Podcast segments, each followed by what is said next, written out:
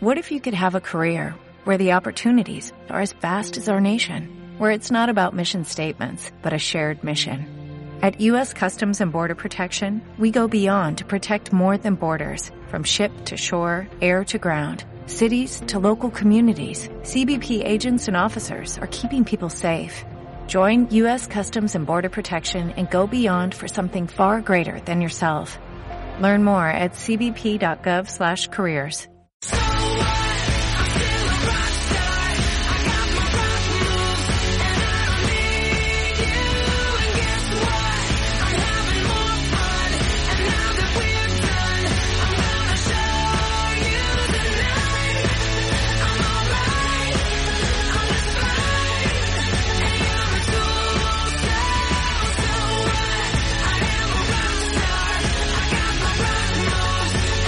hablar de esa actividad física está con nosotros Carlos Iriarte, preparador físico de la firma aragonesa Sportup.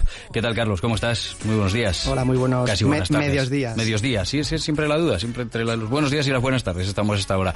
Oye, Carlos, hoy, eh, por cierto, ya te digo que tenemos ahí algún mensaje, ¿vale? Luego leere- leeremos. Eh, si alguien tiene alguna consulta eh, para nuestro preparador físico, 608-578-412, nuestro WhatsApp. Mientras tanto, seguimos hablando de perfiles de, de personas que, bueno, seguro que algún oyente se siente identificado con el perfil que vamos a tratar hoy, que es el perfil de ese chico, esa chica chico, chica, hombre, mujer, que podemos estar a lo mejor una edad algo más avanzada incluso, pero normalmente hablamos más de gente joven, en este caso, que no le gusta mucho eso del gimnasio, ¿verdad? Incluso supongo que los ha probado en alguna ocasión, que sí que quiere mantenerse en forma, pero que está buscando algo diferente a lo que ofrece un gimnasio, ¿no? Este es un perfil habitual vuestro también. Sí, aquí nos encontramos dos eh, situaciones diferentes. Por un lado, la gente que o va a un sitio diferente o no va a ir. Y otro es el que sí que ha probado el tema de los gimnasios, pero a lo mejor las clases dirigidas con mucha gente no le terminan de convencer.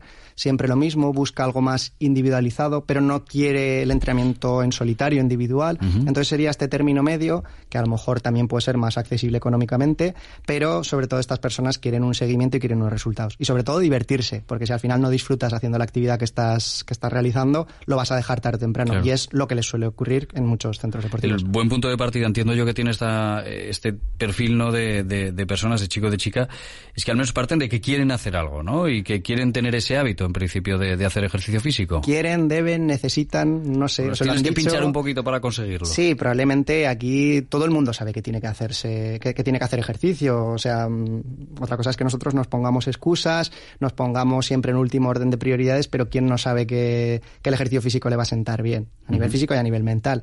Entonces, está claro, la gente necesita hacer algo y dice, ¿dónde voy? ¿Qué opciones tengo? Porque cada vez hay más actividades de todo tipo y de qué tiempo dispongo, porque a lo mejor el hecho de la distancia a casa o al trabajo también sea un factor importante de decir, Claro. ¿dónde voy? Y luego a mí, por ejemplo, mucha gente me pregunta, ya no solo por nuestro centro, sino por, oye, estoy buscando un gimnasio, un club deportivo, eh, ¿cuál me recomiendas? Y digo, pues depende, qué es lo que buscas. Entonces, cada persona tiene unos factores mm, prioritarios, como puede ser la cercanía, como puede ser el que vaya algún amigo. A nosotros, por ejemplo, tenemos un servicio de entrenamiento en grupo reducido, que este perfil sí que encajaría mucho.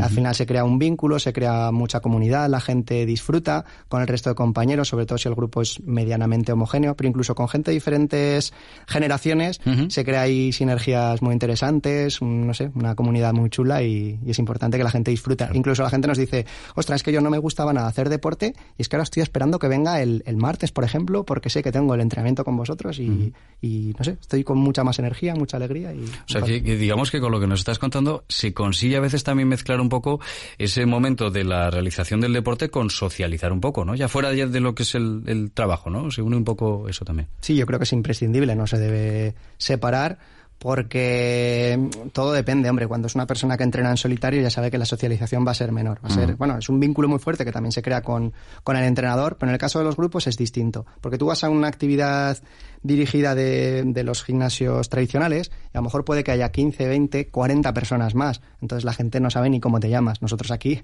pues conocemos eh, si tiene familia, en qué trabaja, cuáles son sus aficiones, cuáles son los ejercicios que le gustan también, entonces vas dándole un poquito de lo que quiere y otro otro poquito de lo que necesita. Oye, y, Carlos, ¿qué, ejercicios se hacen? Por ejemplo, cuando, cuando se plantea esto, ¿no? Bueno, pues es una persona que lo que no quiere es el gimnasio de toda la vida con, con esas máquinas, ¿no? Esos hierros que decimos a veces que, que hay a quien le resultan muy fríos y complicados de usar y de usar bien, porque, ojo, que luego esa es otra. Eh, ¿Qué ejercicios, por ejemplo, se les ofrecen o cómo se hacen? O, en fin. Pues nosotros le damos ejercicios de máquinas y de hierros también. pero, bien, hechos, bien utilizados y que la gente, sobre todo, es un entrenamiento consciente. A ver, el trabajo de fuerza, como nombraba el otro día, es imprescindible. Tú tienes que trabajar la fuerza, tienes que trabajar la mejora de, pues, de la composición corporal, esa mejora cardiovascular. Entonces, nosotros vamos a poner al final diferentes herramientas, diferentes juguetes y diferentes estrategias, pero intentando que sea variado y motivante, que la gente eh, lo pueda adaptar también. Hay gente, por ejemplo, que no puede hacer un salto, pues tienes que buscar estrategias, una subida a, un, a, una superficie, a un cajón, a un step. Hay gente que no puede porque tiene impacto, no, eh, tiene que evitar el impacto articular. Entonces, bueno, vas buscando estrategias pues, con balones, gomas, con hierros, con máquinas. Es decir, mm, al final es encontrar el medio, pero el esfuerzo lo tiene que poner la persona. Y a partir de ahí, sobre todo, si uno se conoce a sí mismo, conoce sus límites, conoce sus posibilidades, lo vas llevando a que explore cosas e incluso a descubrir nuevas habilidades que no sabías. Dices, ostras, con 50 años, con 35 estoy aprendiendo a saltar a la comba. Y yo mm. pensaba que no sabía, que era muy torpe. No, a lo mejor no has llevado el proceso de aprendizaje necesario. Claro. Y ahí a veces eh, ese pique con uno mismo, que se suele decir que ocurre, ¿no? Es decir, de repente uno, bueno, pues descubre un entrenamiento como por ejemplo que podéis ofrecer vosotros, con el que funciona bien, con el que incluso se ha socializado y ha hecho un grupo de amigos y con el que él ve que cada vez eh, rinde más, por decirlo de algún modo, ¿no? Eh, y llega un momento en el que quiere más, ¿no? Y quiere más, y quiere tener mejores resultados. ¿Tú crees que hay pique o que no? Yo creo que sí, yo creo que sí que lo hay. con uno mismo, yo no sé si incluso con los de al lado. Con los demás puede ser, suele ser pique sano, un ¿eh? pique sano, la gente motiva, anima a los demás, pero siempre buscamos, dentro de los límites que pueda cada uno, lógicamente, que para eso lo tienes que conocer y evaluar previamente, pues intentas llevarle un poquito más allá y la gente se sorprende, porque dice, ostras, pues estaba haciendo este tipo de entrenamiento en X tiempo, y a lo mejor lo hacemos un mes después, y has bajado un poquito el tiempo, o has metido más repeticiones, un poco más de carga, o a lo mejor veías que no eras capaz de moverte a la, hora de agacharte y no llegabas casi ni a tocar una silla detrás, y ahora te doblas muchísimo más, porque has mejorado mm, la movilidad de la cadera, que a lo mejor lo hacemos en los calentamientos. Entonces ya no solo es el trabajo de fuerza y de resistencia, sino que es eh, que la gente se mueva más y mejor. Y el trabajo de movilidad articular, por ejemplo, y explorar rangos que la gente no, no sabía que se podía mover de esa manera, dice, ostras, es que no me movía así desde el instituto.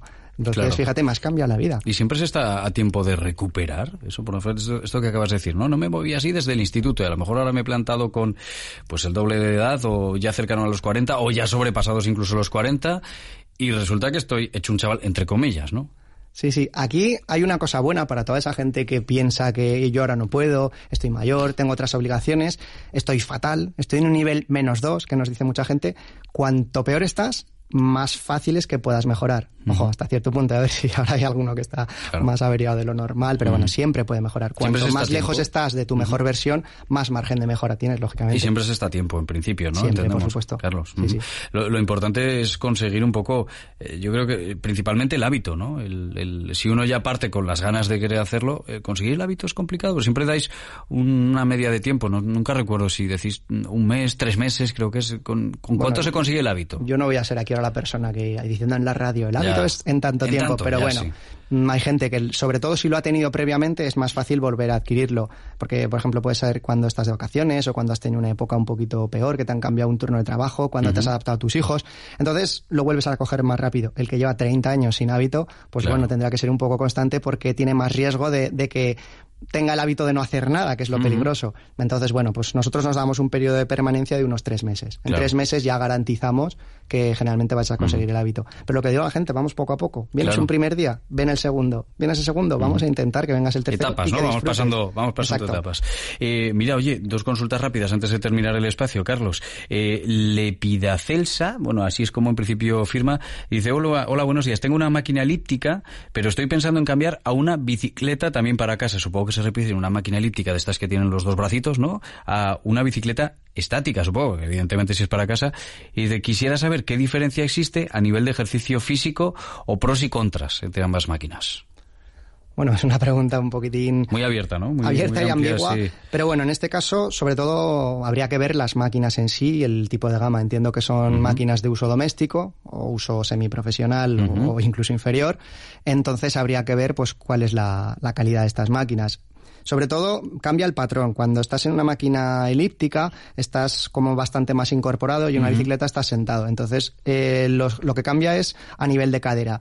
Aquí entiendo que sería una persona sana sin ningún tipo de, de, patología y sobre todo yo aquí buscaría que la persona si tiene que elegir entre una u otra sea la que más le guste o la que más cómodo esté que no tenga dolores, porque hay gente que estando en la elíptica tiene dolores en la zona lumbar y hay gente que estando sentada en la bici, depende de la altura del sillín y depende de la altura del manillar, que también hay que saber cómo regularlo, pues le puede doler la espalda, la parte alta o el cuello. Entonces no es que sea mejor una máquina u otra, son diferentes, hay que encontrar pues cuál es la que más te gusta. Si puede tener las dos, pues fenomenal porque es, es variado. Y sobre todo el limitante, lo que te digo, que hay alguna lesión a nivel articular o alguna molestia en cadera y, y rodilla principalmente. Pero bueno, ninguna de las dos tiene impacto. No es como una cinta de correr que hay claramente hay un impacto articular y a lo mejor podría estar menos recomendado. Bueno, pues esa es la respuesta 608-578-412 por si nos llega alguna consulta que será ya para la semana que viene. Y fíjate lo que nos dice Ricardo Alfranca. Oye, ¿dónde encuentro esta gente? Pues nada, ¿eh? hay que buscar la firma Sport App. ¿eh? Hay que recordar así, el app UP, por si acaso. ¿eh? La web es sportapp.es, es sencillo. Y si no, pues tú pones entrenador personal Zaragoza y salimos los primeros. Pues ahí aparece Ricardo, ya te hemos contestado.